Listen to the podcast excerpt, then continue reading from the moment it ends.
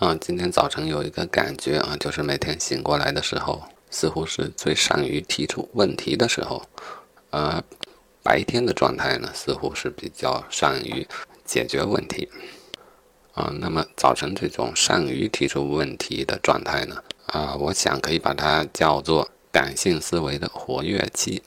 嗯，做笔记以来啊，做人生之书以来啊，我比较明显的察觉到，这样的状态应该是确实存在的啊。就是早晨醒来那一下，最善于解啊，产生问题，提出问题。这些问题呢，它可能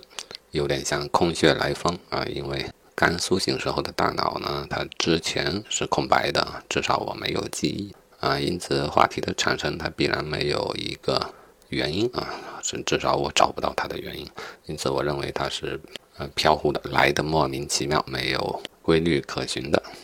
这种思维呢，就像极了感性的思维。感性的思维，我认为与自由意志有更为密切的联系，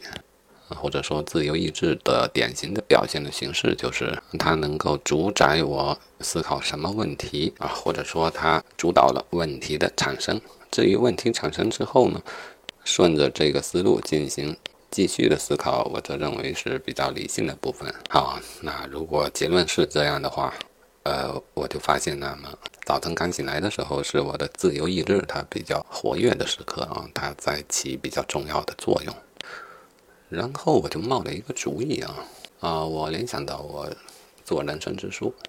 嗯，每天早晨呢，我必然会做一段记录啊，这已经有相当长的时间。啊，去记录那些突然产生的话题，有一些进行了深入的思考，有一些则没有。好，那这些话题的产生，如果是因为自由意志，按道理它就是非常不可控的啊，完全在我的把控能力之外的一种因素。但是，当我做了人生之书之后啊，将早晨所产生的话题进行了记录之后，有没有可能啊，在其他时候啊，白天或晚上，当我回听我。早晨的这些思考记录的时候，嗯，那我必然会唤起对于这些话题的一个回忆，我有可能又继续就这些话题进行展开。这个效果就类似于我又重新产生了这一些灵感。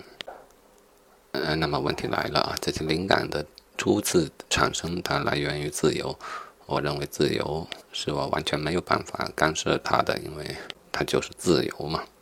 但如果我将它们进行记录，并在其他时候回听，重新唤起我对于这些灵感的一个回忆，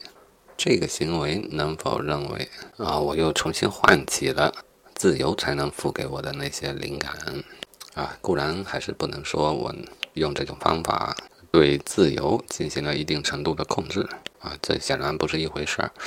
但是若说这样的方法，对于自由所能够产生的效果进行了加强，我觉得这说法似乎就比较让人信服了。啊，我固然不能控制我的自由，呢绝对是控制不了的，因为它甚至不受任何自然规律的节制。嗯，但是我可以选择性的啊，对于我自由所产生的这一些灵感进行记录，记录完了又回听它，回听的过程呢，似乎就增强了自由所带来的效果。啊，从这个角度来说，固然我还是不能控制我的自由，嗯，但是若自由是对我有益的，我似乎找到了一种方法来将它的所能得到的利益进行加强。啊，若是这样，人生之书这个项目的意义啊，也就变得更加高大上了，不是吗？